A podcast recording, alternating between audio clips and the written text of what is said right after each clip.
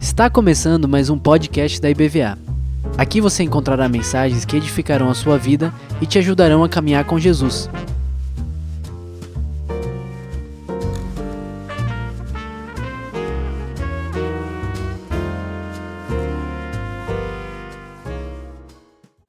Boa noite, igreja. Que bom. Como que vocês estão? Estão bem? Que bom, né? Que, que forte foi aquele momento da unção, né? Puxa vida. Que coisa abençoada.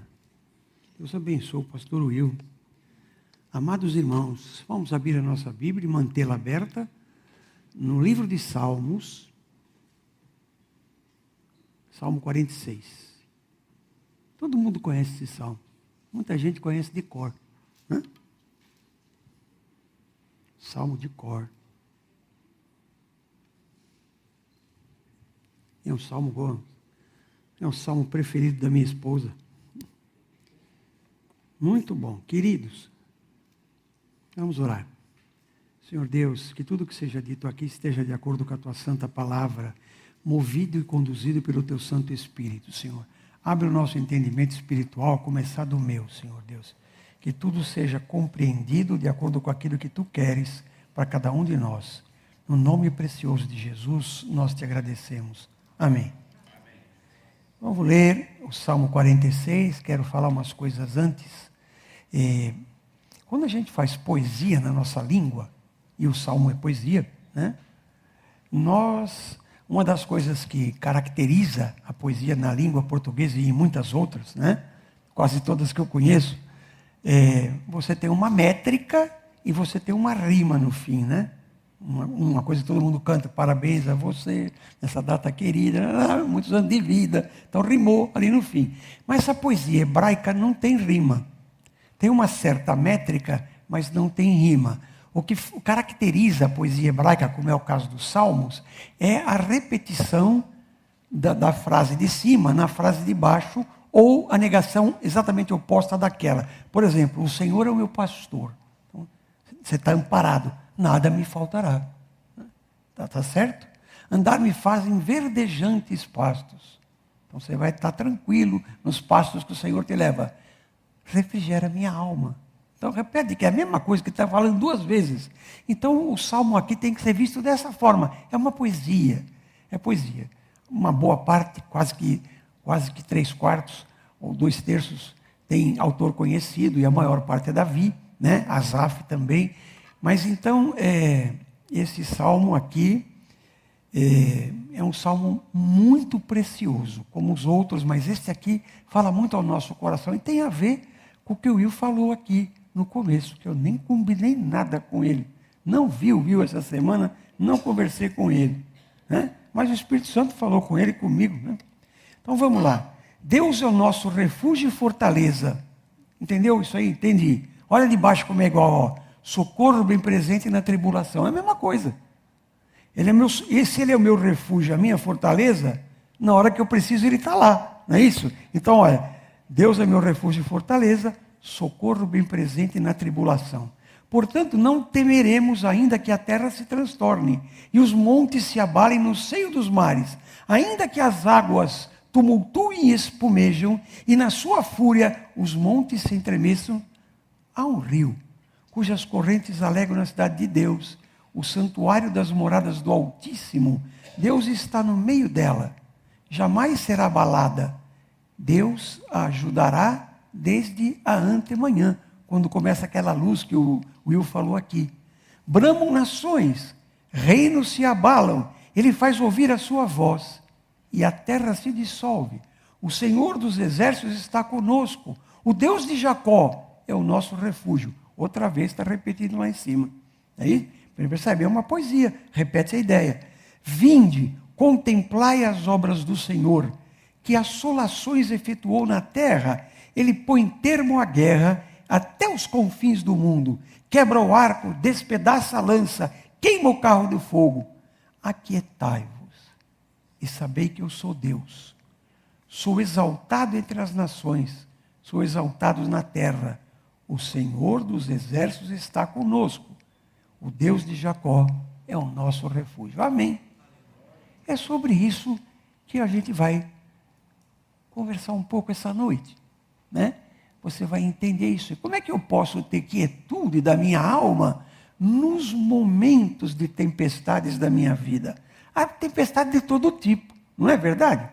Tempestades emocionais, tempestades ocasionadas por feridas que permaneceram, que ficaram, né? É, todos nós temos essas coisas. Eu levei muitos anos da minha vida, pastor, para perdoar os meus pais. Muitos anos, muitos anos. Fui entender algumas coisas quando eu já era adulto. Né? Levei, era uma ferida que tinha dentro de mim. Então, outras feridas são doenças, dificuldade econômico-financeira, né? frustrações, desentendimentos de casais, desentendimentos com filhos. Quantas coisas causam tempestades na nossa vida. Tempestades de tudo quanto é tipo. O que, que eu faço com uma tempestade brava dessa? Eu tenho que estar num lugar abrigado. Não posso estar no meio da tempestade esperando um raio cair na minha cabeça. Eu tenho que estar num lugar abrigado. Então, diante das crises que chegam, com frequência nós ficamos agitados aumenta o estresse, aumenta o cortisol, aumenta a adrenalina, o batimento cardíaco aumenta, o sono vai embora, tem dor de estômago, e aí vai para frente, né? Sem sossego. Ficamos alarmados, inquietos e sem saber o que fazer, muitas vezes assustados. Muitos adoecem, perdem o equilíbrio emocional e o equilíbrio físico e a saúde psicológica. Muitos, muitos, muitos, muitos. Eu já contei para vocês aqui uma história que eu tenho duas filhas lá no Canadá. Toda vez, né, não tem licença poética, tem licença de pastor mais idoso. Eu, eu, eu, vou repetindo, velho repete as coisas. Né? Então, a Raquel foi para lá quatro ou cinco meses atrás, e já perdi até a conta quando foi, e foi para ser missionária num acampamento. E prometeram uma porção de coisas para ela. Visto, mas não sei o quê, mas não sei o que lá e tal. E a Raquel trabalhando ele pesado, mais de 12 horas por dia, todos os dias, chefiando uma cozinha para 800 pessoas, né? trabalhando arduamente. Passados uns quatro meses, quando nós estávamos lá, eu e minha esposa, como é, como é que está o meu processo de pedido? Eu falei, não, a gente não pediu ainda. Pense numa menina que murchou. Assim. Foi a Raquel nesse momento. Então, o que, que a gente faz nessa hora? Vai buscar o refúgio. Qual é o refúgio? É a palavra de Deus, é a oração. Né? Até que saiu uma situação lá em que parece que as coisas estão se estão contornando como a gente queria. Ela foi para lá por causa disso e está lá por causa disso. Então, mas ela vai buscar o refúgio. Como é que ela vai ficar? Ficou assustada, ficou amedrontada, perdeu o equilíbrio, não dormia mais. Essa é minha filha. Cada um de vocês já passaram por experiências semelhantes. Eu já passei muitas vezes. Surgem questões, né? Onde encontrar abrigo? Onde eu vou buscar abrigo? Onde buscar forças? Às vezes a gente fica sem forças, sem coragem para iniciar alguma coisa ou para dar fim num determinado momento, alguma coisa que está te atrapalhando, que está difícil, né? Como retomar o equilíbrio? Olha que coisa difícil. O equilíbrio é uma coisa fundamental. O organismo humano vive em equilíbrio. Né? Há muitos anos atrás, eu estou formado médico há 46 anos, então, é, contando a faculdade para trás, dá mais de meio século. Né? E eu tinha um professor que me ensinava que vida é equilíbrio, vida é homeostasia. Essa palavra significa equilíbrio. Né? nem sempre o dinheiro ou o prestígio pode valer. Tem situações que não valem. Eu não podia chegar com dinheiro lá no, no cara do, do, do Canadá e falar, ó, eu dou uma grana aqui, você libera o negócio da minha filha. Não tem isso lá. Né? Não era essa a situação. Ali era oração. É joelho no chão. Ali é pedir, é clamar a Deus. Nem sempre os amigos estão do nosso lado. Vocês já perceberam isso? Na hora do aperto, às vezes eles estão fora. Nem sempre a família pode nos socorrer, às vezes o problema é maior do que isso. É maior. Então você precisa de um amparo maior. Que amparo maior é esse? Você já sabe. Esse salmo é super conhecido. Esse amparo maior é o Deus Altíssimo. É a Ele que você tem que recorrer. É a Ele que você tem que ir, irmão. A gente não pede as coisas. Não sabe pedir. Pede errado ou nem pede. O lugar para você ir é aos pés da cruz, irmão. É lá que a gente tem que ir. Não tem outro lugar para ir. Pode os montes se abalarem, pode as estruturas sociais ficarem comprometidas, pode a justiça achar que está fazendo alguma coisa que não está correta. Deus não se abala. Os montes se abalam, a tempestade cai do céu, tem um monte de raio, as águas do mar se tornam furiosas, tudo isso acontece. Deus não se abala. Ele é socorro bem presente na hora da angústia. Na hora que o negócio aperta, é ali que você tem que ir. Situações difíceis, todos vocês já passaram, já passaram? Todos conhecem isso. Recursos financeiros se esgotam, pessoas nos decepcionam. Que difícil que é isso, né? Que difícil. O mundo entrando em colapso. Olha aí, guerra aqui, guerra ali. Hoje à tarde, uma coisa rara, eu estava em casa, né, feriado, e aí estava vendo lá as duas Coreias estão se mordendo, pode ser que ali comece uma outra guerra perspectivas políticas e sociais negativas. Não precisa nem falar, né? Não precisa nem falar. Casamentos em crise, problemas sérios com filhos, quem é que não tem? Então, o que você deve se lembrar nessa hora? O que está falando aqui? Que Deus é seu socorro, é seu refúgio. É ali que você encontra abrigo. Lembre-se que Ele é soberano. Soberano é em tudo. Não tem uma área da tua vida, nem da minha, nem sequer a tua salvação, Nada na tua vida independe de Deus. Tudo está na mão do Senhor. Ele é soberano. A gente não pode falar com algumas pessoas, falar, é soberano em tudo, menos nessa parte aqui, na parte financeira não, na parte do meu relacionamento não, isso não existe. Deus é soberano em todas as coisas. Ele é o Deus da providência, é Ele que dá, ou Ele que tira, Ele que abre a porta ou Ele que fecha. Como dizia o meu querido amigo Jean, que está lá em Michigan, Deus abre portas onde nem parede existe. Essa é uma frase do Jean que eu não vou esquecer nunca. Deus nos socorre, Deus nos ampara, Deus nos segura nos seus braços. Nós não precisamos temer. No capítulo 2, no versículo 3, portanto, não temeremos, ainda que a terra se transtorne ainda que as coisas sociais não estejam bem, ainda que as coisas políticas não estejam bem, ainda que financeira não estejam bem, Deus me socorre. É ali que eu tenho que ancorar. É ali que eu vou amarrar o meu gado, né? meu, o meu cavalo, sei lá como é que é o ditado aí, né? Nós não precisamos temer. A Ele nós devemos buscar. Como? Em oração, com súplica. Com súplica. A palavra de Deus pede isso. Suplica. Esses dias eu tenho suplicado, tenho intercedido em súplica pela minha filha Raquel e pelos pedidos da igreja. Intercessão, de se colocar de joelho e chorar diante de Deus. Leva as tuas coisas aos pés do Senhor. Né? Leva aos pés do Senhor. Difícil fazer isso? É difícil. Eu já contei para vocês e vou repetir, né? Nunca foi difícil para mim estudar. Nunca foi. Eu fiz faculdade de medicina numa escola muito boa, estudei muito a vida toda, fiz uma residência que exigia muito de mim. Depois fui para Getúlio Vargas, fiz curso. Eu sempre fui estudioso. Eu converti, é a coisa mais fácil do mundo é continuar estudando, estudar a Bíblia. Para mim era, foi automático. Né? Mas ser um homem de oração, uma mulher de oração, é difícil.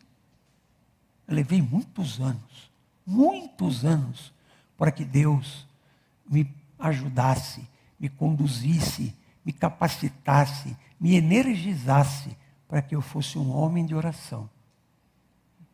Então, a gente precisa pedir isso, né? Buscar, buscar em oração, buscar com súplica, orar de novo. O apóstolo Paulo fala: orai sem cessar. Sem cessar. Todos vocês conhecem, eu já disse isso, Todos vocês conhecem de nome Billy Graham, faleceu há poucos anos. Foi o maior pregador do século XX. Um dos homens que andou em todos os países do mundo, inclusive na Coreia, na Rússia comunista e tudo mais. Esse homem era um homem que pregava, né? levou milhares de pessoas para Jesus, né? foi instrumento do Espírito Santo na conversão de milhões de pessoas. No final da sua vida, foi recente, já com doença de Parkinson, sem poder ficar em pé, tremendo o tempo todo, ele foi entrevistado e uma repórter americana perguntou para ele: Senhor pastor Billy Graham, se o senhor começasse sua vida outra vez, o que é que o senhor mudaria? Né? Eu oraria mais e pregaria menos. E aí? Como é que fica para mim isso aí? Como é que fica para você buscar a Deus em oração? Cinco minutos de oração? Isso não é orar sem cessar, irmão. Você tem que ter uma vida ligada com Deus. Do jeito que você tem o WhatsApp que recebe recado a qualquer hora, né? Recebe mensagem, ou quando você não quer nem ver, aparece lá que está chamando. Você tem que ter um WhatsApp com Deus, irmão. Está sempre em oração o tempo todo. De vez em quando você para e faz alguma coisa. O Will sai daqui, vai no outro cliente dele lá, daqui até lá tem que ir orando. Tem que ir pensando no Senhor. Chega lá, efetua o seu trabalho, volta, sai e continua orando de novo. Minha vida é assim. Eu oro entre uma consulta e outra. Deus é maior do que todos os problemas de quaisquer tipos. Seja qual for. Qual é o seu problema? Saúde? Deus é maior que isso. É um câncer? Deus é maior que isso. Qual é o seu problema? É um casamento que está ruim? Deus é maior que isso. Problema financeiro? Deus é maior que isso. Problema com teus filhos, ajoelha e ora. Você já conhece, tem coisa que você já aprendeu aqui nesta igreja, e aprendeu na sua vida de cristão. Pai e mãe de joelho, filho de pé. Não é assim? Ou estou falando bobagem? Versículo 5, o que, que diz aí na sua Bíblia? Deus está no meio dela, jamais será abalada. Deus ajudará desde antemanhã.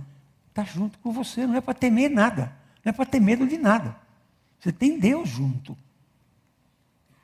Na hora da crise, devemos aquietar o coração. Respira fundo, para. O coração aqui que ele está falando não é o coração que bate e bombeia sangue. Né? O coração, na Bíblia, no Antigo e no Novo Testamento, se refere ao centro da sua personalidade, o miolo do seu ego, aquilo que é o teu eu verdadeiro, que é, precisa ser modificado. Esse aí precisa se aquietar. Aquieta isso aí. Deixa Deus trabalhar na mudança interna sua. O Espírito Santo vai mudar isso aí. Não porque nós somos fortes, mas porque Deus está conosco. Não é você que muda, é Deus que te muda, irmão. É Deus que faz mudança. Deus que promove isso na tua vida. É o poder do Espírito Santo atuando em você. Você sozinho não faz é nada, nem eu muito menos. Ele é o nosso Deus. Salvos em Cristo, nós somos seus filhos, fomos adotados na família de Deus. Seu poder é notório, ele é onipotente. Vocês esqueceram disso? Às vezes eu me esqueço. Puxa vida, o problema é tão grande, que, que, situação difícil. Minha filha lá no outro lado, quatro horas de distância, infusorada, quase um terço da terra. Mas olha, Deus está lá. Deus é onipotente, Deus está em todo lugar, Ele é onipresente, Ele é o Senhor. É para Ele que eu tenho que apelar. Ou é para quem? Vou mandar uma carta para o governo do Canadá, é isso que resolve? Não resolve, irmão. Não resolve, não é por aí. Os meus problemas não se resolvem assim, nem os seus. Isso não quer dizer que eu tenho uma passividade que eu não faça nada. Mas eu quero fazer orientado por Deus. Eu quero agir orientado e conduzido pelo Espírito Santo. Isso é diferente. Isso é uma vida de cristão. Isso é uma vida que vale a pena ser vivida. Às vezes você, a gente se esquece de um ponto fundamental da salvação, que é entendê-la como um todo. A gente se lembra do que foi aquilo que a gente chama de conversão. Aceitei Jesus, o Espírito Santo morou em mim, mudou meu coração, sou filho de Deus, sou adotado na família de Deus, sou co-herdeiro com Cristo, ganhei vida eterna. Pronto, acabou. Como? Acabou nada. Agora que vai começar. Agora que vai começar uma outra parte que se chama santificação santidade de vida, ou se você quiser, vida cheia do Espírito, ou como diziam os puritanos, vida pietosa, piedosa, santa. Essa, isso aqui, mais esse que eu falei vertical com esse horizontal aqui, isso é salvação. Então, eu preciso ter noção desse todo aqui e trabalhar aqui, ó. Já aceitei o Senhor como o Senhor da minha vida, agora eu preciso mudar aqui. Como é que eu mudo aqui? Oração, meditação, clamor pelo Espírito, estudo da palavra, ficar com meus irmãos, ouvir a palavra. isso faz mudança na minha vida. O Espírito de Deus trabalha nisso aqui. E isso precisa ser mudado. Esse que é o aquietar o coração. Isso que é a coisa que transforma. Isso é o que muda. Se você não faz isso, você vai parar nisso aqui. Isso aqui é bom, legal, valeu, tal, está salvo em Cristo, ganhou uma passagem para o céu, tudo bem e tal. Aí você vai viver uma vida medíocre, certo? E chega no final do dia, você foi salvo em Cristo, você vai estar no céu. Mas você podia ter começado a viver aquela vida eterna de santidade lá no céu, começar hoje aqui. Eu quero isso aí agora. Eu não quero esperar chegar a minha hora de subir né? chamar o meu número, eu tenho que subir, ou então Jesus voltar e arrebatar a igreja, para lá eu vou começar a ter uma vida eterna. Não, a minha vida eterna é agora. Eu quero viver esse céu aqui agora. Eu quero ter esse conforto de Deus aqui agora. Eu quero ser conduzido pelo Espírito Santo agora. Por isso que Ele é o meu socorro. Aqui, agora. Não é depois. Não é depois. Quando eu ficar no céu, Ele vai ser o meu socorro. Não, é aqui. Deus é o nosso refúgio, versículo 1. Ele está conosco, versículo 7. Veja o 7 aí. Deus de Jacó é o nosso refúgio. Ele está conosco. Aquele Deus poderoso está com você. Abra a palavra e medite nela. Você faz isso? Eu faço menos do que eu devia. Eu, João Carlos, faço menos do que eu deveria. Eu leio a palavra todo dia, mas é menos do que eu devia. Precisa ler mais, precisa meditar mais, precisa pensar mais. Ah, mas eu trabalho não sei aonde lá, vou daqui até lá, o trânsito é ruim. Põe um aplicativo lá no teu rádio e vai escutando daqui até lá a palavra de Deus. Ué, está cheio de aplicativo. Eu sou antigo, eu sou do tempo do pendrive, do disquete. O Beto também é, ele fica quietinho ali, mas o Beto também pegou o negócio do disquete. Então, né, mas agora não, agora tem um aplicativo que você baixa, já vai na hora, já entra ali. Né? Então, abre a palavra, medita nela, pensa nela, faz ela entrar na tua vida. Ore sem cessar. Isso é Paulo dizendo. Ore sem cessar. Recorde-se de tudo que Deus já fez. Versículo 8. Ele põe termo à guerra até os confins do mundo, quebra o arco, despedaça a lança, queima, né, tá, tá, vai embora, vai. Vinde contemplar as obras do Senhor, pense em tudo que Ele já fez na tua vida. Quanta coisa Deus já fez. Começa que salvou você. Começa que mudou muita coisa em você e ainda tem muita para mudar. Você já parou para pensar nisso? Hã? Quantas bênçãos Deus fez na sua vida? Hã? Quanta coisa. Recorde-se de tudo isso descanse o coração, faça a alma serenar, não porque você é forte, mas porque Deus está com você. Lembre disso, lembre disso. Agasalhe-se debaixo das asas do Onipotente. Esse é o Salmo 91. É um salmo, todo mundo gosta, né? Você vai até em casa de cristão que não é evangélico, tem lá uma Bíblia aberta que nunca muda de página, mas está no 91 ou no 25. 93. Nunca. Já, já leu? Não, mas está na minha Bíblia. E bota a Bíblia assim num lugar bonito, com um aparador bonito, né? Leu? Não. Então aqui que adianta? Fica aberto lá, ninguém lê. Releia o Salmo 21, o Salmo 91, medite nele. Aquele que habita no esconderijo do Altíssimo, uma sombra do Onipotente descansará. Eu imagino uma galinha com os pintinhos assim envolvendo tudo embaixo das suas asas ali, ninguém pega, né? A galinha segura todo mundo. Deus ama você, cuida de você e protege você. Lembra disso. Lembra disso. A tempestade vai passar e Deus continuará sendo Deus, sempre pronto a velar por você e a conduzir você. Nossa igreja precisa aprender essas coisas. Não é só nossa igreja BVA, a igreja cristã precisa voltar para isso. Não voltou. Não voltou, precisa voltar para isso. Né? Domingo nós falamos sobre reforma sempre reformanda. Né? A reforma tem sempre que se reformar nos moldes de voltar para a palavra de Deus, para o Espírito Santo de Deus e para a igreja primitiva. Nós temos que voltar para aquilo lá. Precisamos voltar. Nossa igreja, às vezes, a igreja cristã como um todo, às vezes pega caminhos que estão errados. Prova clara, inquestionável, indubitável, de que a igreja tem que ter mudança nesse sentido, É, o resultado das eleições. Não tem nem o que discutir. Né? Nós precisamos pensar. Você precisa pensar e eu também. Você precisa meditar e eu também. Né? Nós precisamos sempre estar ligados. Como que a gente tem que ser? Com o Senhor. Senhor está conduzindo tudo na minha vida ou não? Isso é uma coisa importante. Houve um homem no século XVI que eu gosto muito, né? Eu e o Beto gostamos, curtimos muito, chamava-se João Calvino. Esse homem dizia o seguinte: tudo que você faz que não é movido pela fé é pecado. O que é isso, hein? Quantas atitudes na minha vida eu, João Carlos, tomo sem considerar as coisas de Deus na minha vida? Que coisa impressionante isso. Um tempo perdido na minha vida. Não pode ser assim. A gente tem que estar sempre com Deus. Liga o WhatsApp com Deus. Um exemplo que eu gosto muito, sabe qual é?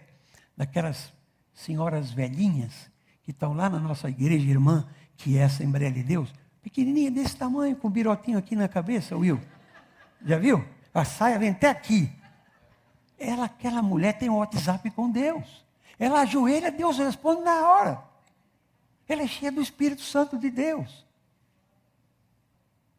Na nossa igreja tem gente assim também. Né? Mas nós precisamos ter mais disso. Eu quero mais disso. Eu quero um WhatsApp com Deus direto, ligação direta. Senhor, pá, fala aí, João. É isso. É isso aí que está falando. O Senhor é o meu socorro. Você não precisa buscar força, entendimento, abrigo e proteção em qualquer lugar a não ser em Deus. Nossa saída é voltarmos para o Senhor e aquietar a alma, sabendo que Ele é Deus, Ele é onipotente. A quietude da alma nas tempestades da vida é um ato de fé. Você tem que ter fé nisso. Eu tenho fé nisso que eu estou falando. A quietude da minha alma depende da minha fé no Senhor. Fé é a confiança inabalável em Deus, o Todo-Poderoso Criador e sustentador da vida. É nele. Não é só a fé. Fé em quê? Em nada. Andar com fé eu vou. A fé não costuma falhar. Fé em quê? Não é? Você tem fé em quê? faço fé no Corinthians, vai ser campeão no que vem. Não adianta, essa, essa fé não é. Entendeu? O Bahia, muito menos, né? Fé é o reconhecimento de que, embora sejamos fracos, podemos nos abrigar debaixo das asas do Onipotente, do Onipotente Deus, e saber que a tempestade vai passar, seja ela qual for. Creia nisso, irmão, no nome de Jesus. Amém.